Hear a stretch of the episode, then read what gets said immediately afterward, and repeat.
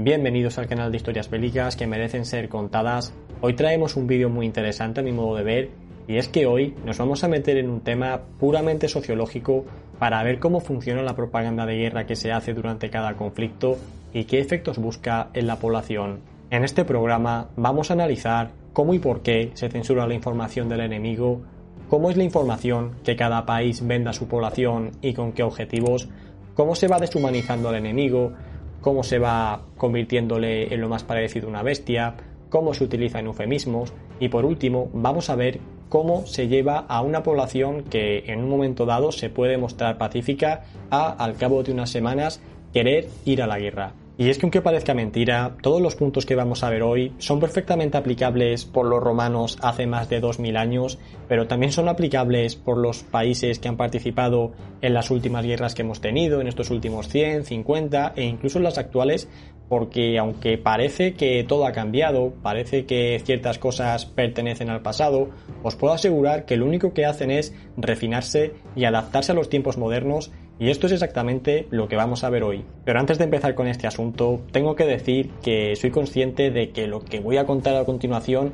puede herir ciertas sensibilidades porque básicamente hay personas que todavía a día de hoy se creen que están en posesión de una verdad absoluta que pues han recibido principalmente de un medio de comunicación o también de una ideología que los ha ido machacando durante años y pues el escuchar cosas que no van en consonancia con esta verdad les hace sentirse ofendidos, les hace pues atacar a todo el mensaje que va en contra de esa verdad absoluta que tienen en su cabeza, que a su vez y por desgracia es en la mayoría de ocasiones fruto de la propaganda, llámale propaganda, llámale como lo vamos a ver hoy, propaganda de guerra, pero al final no deja de ser lo mismo cada uno adaptado pues al tema en cuestión. Así que nada, aclarado esto, quiero comenzar el vídeo con la frase de que en la guerra la primera víctima es la verdad y también rescatar una de las frases que dijo uno de nuestros últimos invitados en un directo, el cual dijo que los romanos eran buenos en dos cosas.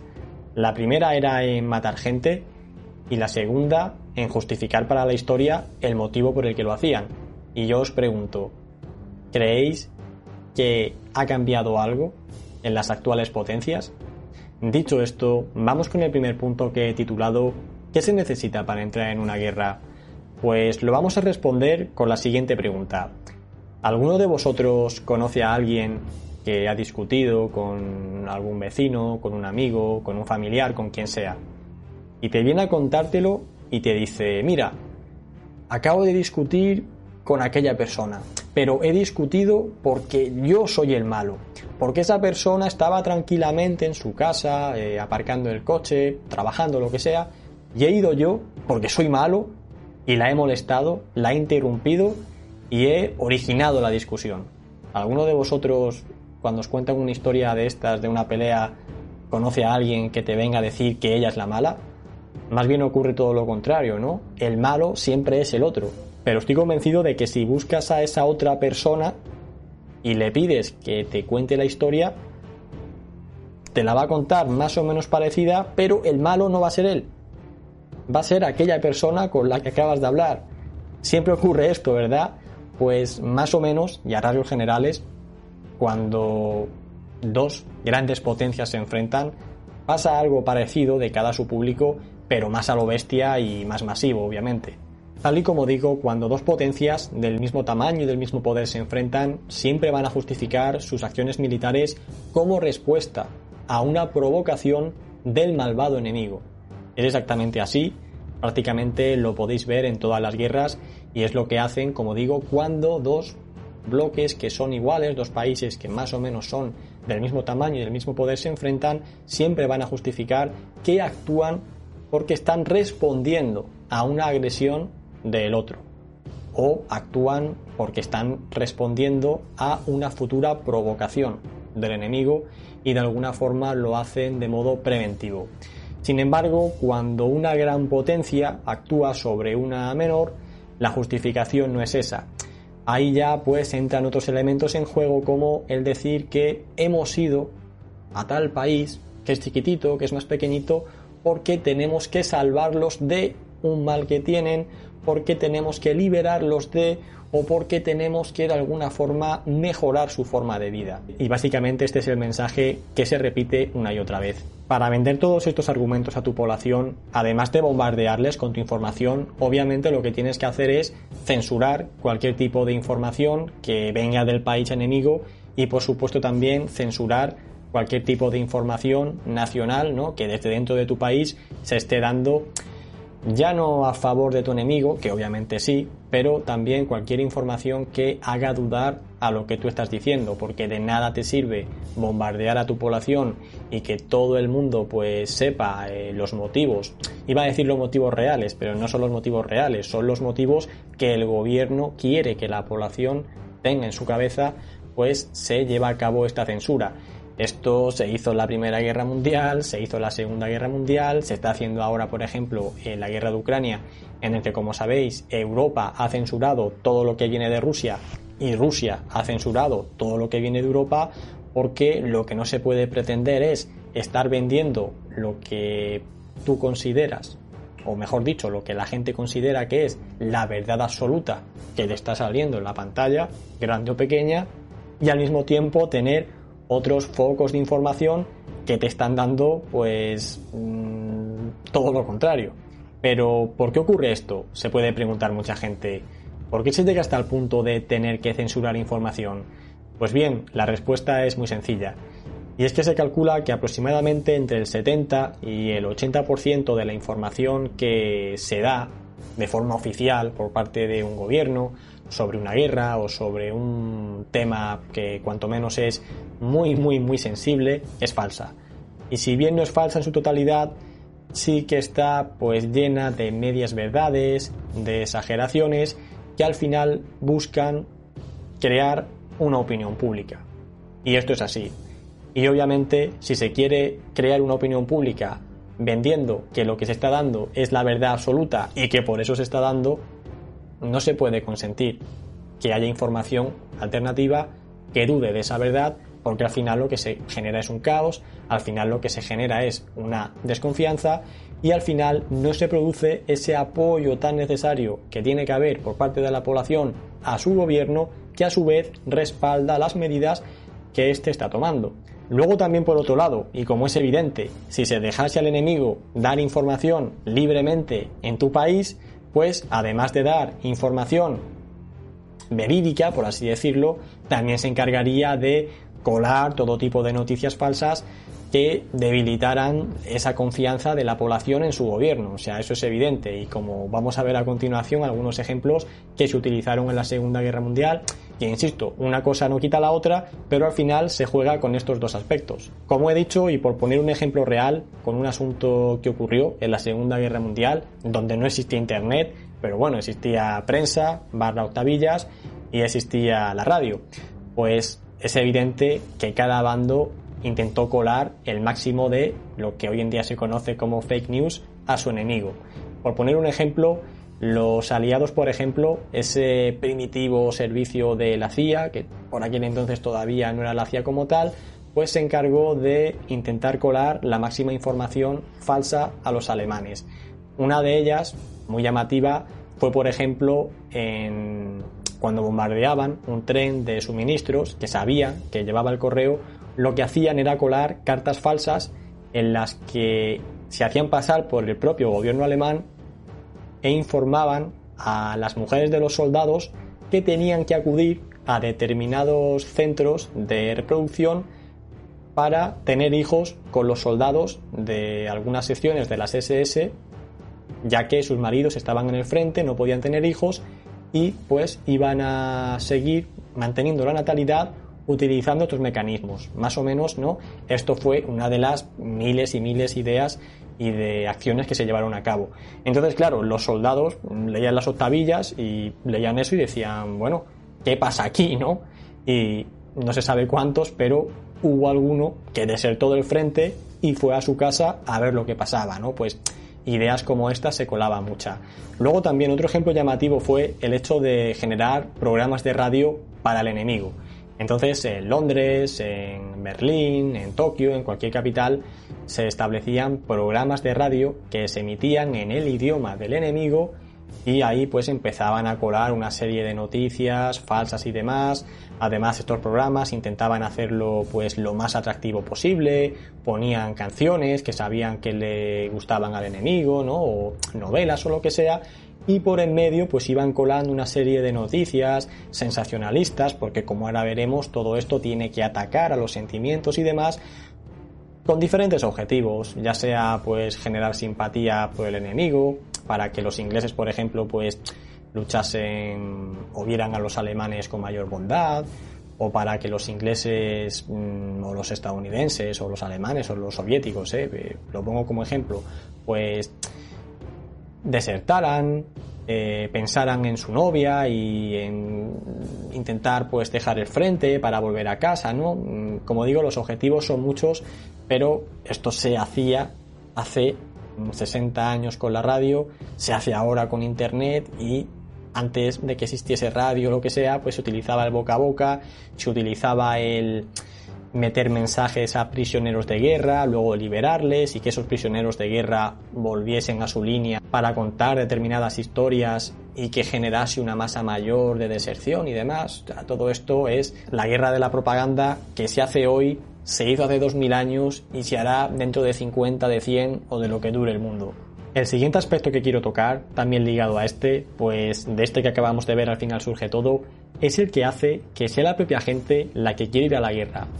Y es que lo que tenemos que tener en cuenta es que nadie va a luchar contra otra persona a la cual conoce, a la cual respeta, con la que tiene empatía y a la que valora. Antes tiene que haber una fase, por así decirlo, de calentamiento. ¿Cómo se consigue esto? Deshumanizando. Tú no vas a luchar contra pues ese francés que vive en su aldea, que es buena persona, que hace sus tareas, que lleva una vida muy parecida a la tuya. Tú no vas a combatir contra esa persona, porque al final no irías. ¿Contra quién vas a luchar? Vas a luchar contra un demonio, vas a luchar contra un diablo, vas a luchar contra alguien que es muy malvado, vas a luchar contra alguien que no es una persona, es un rojo, es un nazi, es la bestia fascista, es la bestia comunista, es, como digo, la representación del propio diablo que ha bajado a la tierra, que está haciendo un mal y que tú tienes que ir a combatirlo. Esto, como digo, pues es una campaña en la que se, lo vuelvo a repetir, se deshumaniza a tu enemigo y esto lo hace tanto tu propio bando con el enemigo como el enemigo contra tu bando. Aquí os he puesto unas caricaturas de la Segunda Guerra Mundial en la que, como veis, en la mayoría se deshumaniza al enemigo. No es una persona, no es un hombre, es un animal es un animal peligroso, es un animal ruin, es un asesino, es aquí lo podéis ver, ¿no? Es un oso, es una rata, es un pulpo, son sicarios. A por esos es por los que vamos, ¿no? Y eso es eh, el siguiente aspecto que se vende.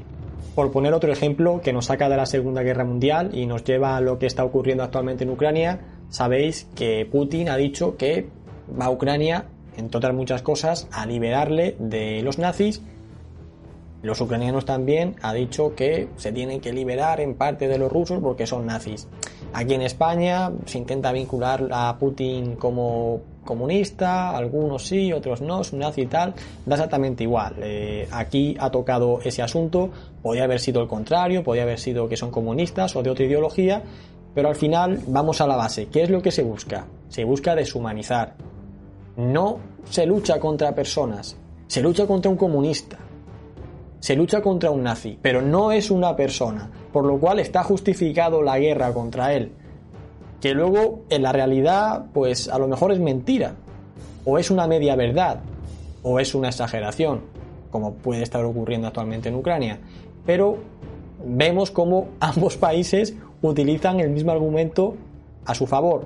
Todo este tema del que estoy hablando se acentúa todavía más cuando ya no es una guerra entre dos países, sino cuando es una guerra civil en la que ya no se lucha contra un extranjero, en la que técnicamente es fácil para los medios de comunicación vender odio, sino cuando tienes que luchar contra tus propios hermanos y contra pues la propia gente de tu país.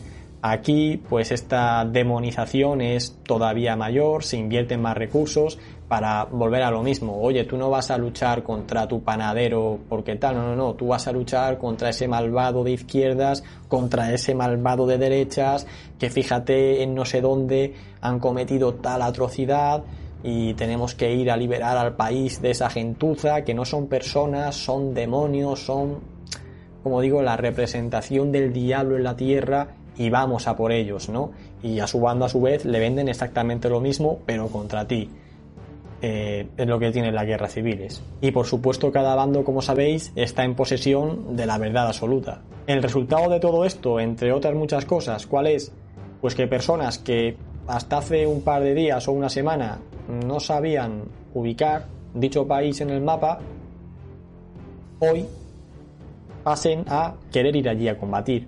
Otra de las estrategias que se utilizan ya no es esta que acabamos de ver de deshumanizar al enemigo, sino de tomarlo por loco. Y es que, no, el enemigo ha hecho eso porque está loco, no sabe lo que hace, es un inútil, es un incompetente, y cuando tú consigues etiquetar a una persona con la etiqueta de loco, da exactamente igual lo que haga. Lo hace porque está loco, porque no sabe lo que hace. Y vamos a la paradoja una vez que una persona es considerada loca o etiquetada con la palabra de loca, ¿cómo puede demostrar que no está loca? Porque haga lo que haga, van a ser los actos de un loco. Hasta cuando esa persona se comporte de la forma más cuerda y normal posible, al final lo va a estar haciendo porque en el fondo está loco y quiere convencernos de que no lo está para que lo dejemos en libertad, ¿no? No sé si habéis oído alguna vez esta reflexión, pero básicamente es eso. ¿Qué se consigue con esto? Pues todo lo que hace lo hace porque está loco, por lo cual no hay que explicarlo, no hay que razonarlo, no hay que intentar entender cuáles pueden ser los motivos, no, no, lo hace porque está loco, punto. No hay debate, no hay discusión, está loco. Punto. Atacamos al sentimiento y al pensamiento irracional. Y por último, y a modo de resumen final, está claro que un país pues no puede ir a la guerra o cuanto menos no es ni muchísimo menos conveniente ir a la guerra si no cuentas con el respaldo de tu opinión pública.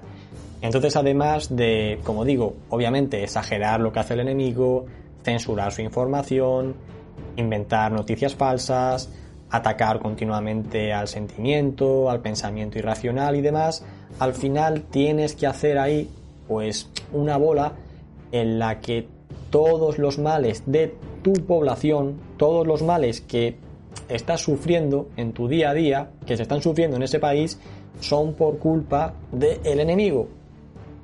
¿Y cuál es la solución para terminar con todo lo que va mal en nuestra sociedad? acabar con el enemigo. Y ya pues con esto rematas y haces que todo el mundo o la gran mayoría de tu población se sume a la campaña y te respaldo. Y bueno, pues estos son los puntos más importantes, a mi modo de ver, y muy tocados y analizados por encima, obviamente, que se suelen dar en cada conflicto. Ahora, pues a lo mejor se pueden ver un poco más claro con lo que está ocurriendo en Ucrania, pero insisto, este vídeo no va por ahí. Como he dicho, se da ahora, se dio en cualquier conflicto pasado reciente, ya sea en Irak, en Siria, en Libia, la Segunda Guerra Mundial, la Primera, en las guerras napoleónicas, en los romanos con la tecnología y con los medios del que disponían, pues hacían lo propio y al final, pues esto es sociología pura y dura y no tiene más. Y si queréis ampliar, pues obviamente podéis leer a, a Maquiavelo, por ejemplo. Bien, pues por mi parte nada más, concluyo aquí el vídeo para que no se haga más largo. Espero sinceramente que os haya gustado, que os haya resultado curioso y que hayáis aprendido algún aspecto curioso que a lo mejor no conocíais yo por mi parte, como digo, llevo muchos años estudiando pues este tipo de asuntos en el que ya no me centro en pues qué ocurrió en tal batalla o en tal guerra o en tal conflicto, sino el cómo se vende y con qué objetivos, cómo se va calentando a la población, cómo se la va de alguna forma dirigiendo hacia una emoción u otra. Y nada, pues simplemente os deseo que cuando estudiéis algún conflicto pasado o presente, pues tengáis en cuenta esto, ¿no? Que obviamente hay mucha propaganda detrás, hay mucho sensacionalismo detrás, hay muchos objetivos detrás que van para formar una opinión pública determinada que apoye tal acción y pues que intentéis verlo de la forma más objetiva posible, como digo, sin dejaros llevar por ese bombardeo mediático totalmente emotivo y que pues como digo, con el mayor juicio posible intentéis analizar los asuntos con racionalidad. Simplemente eso. Nada más, despido aquí el vídeo, un saludo a todos y nos vemos en el próximo.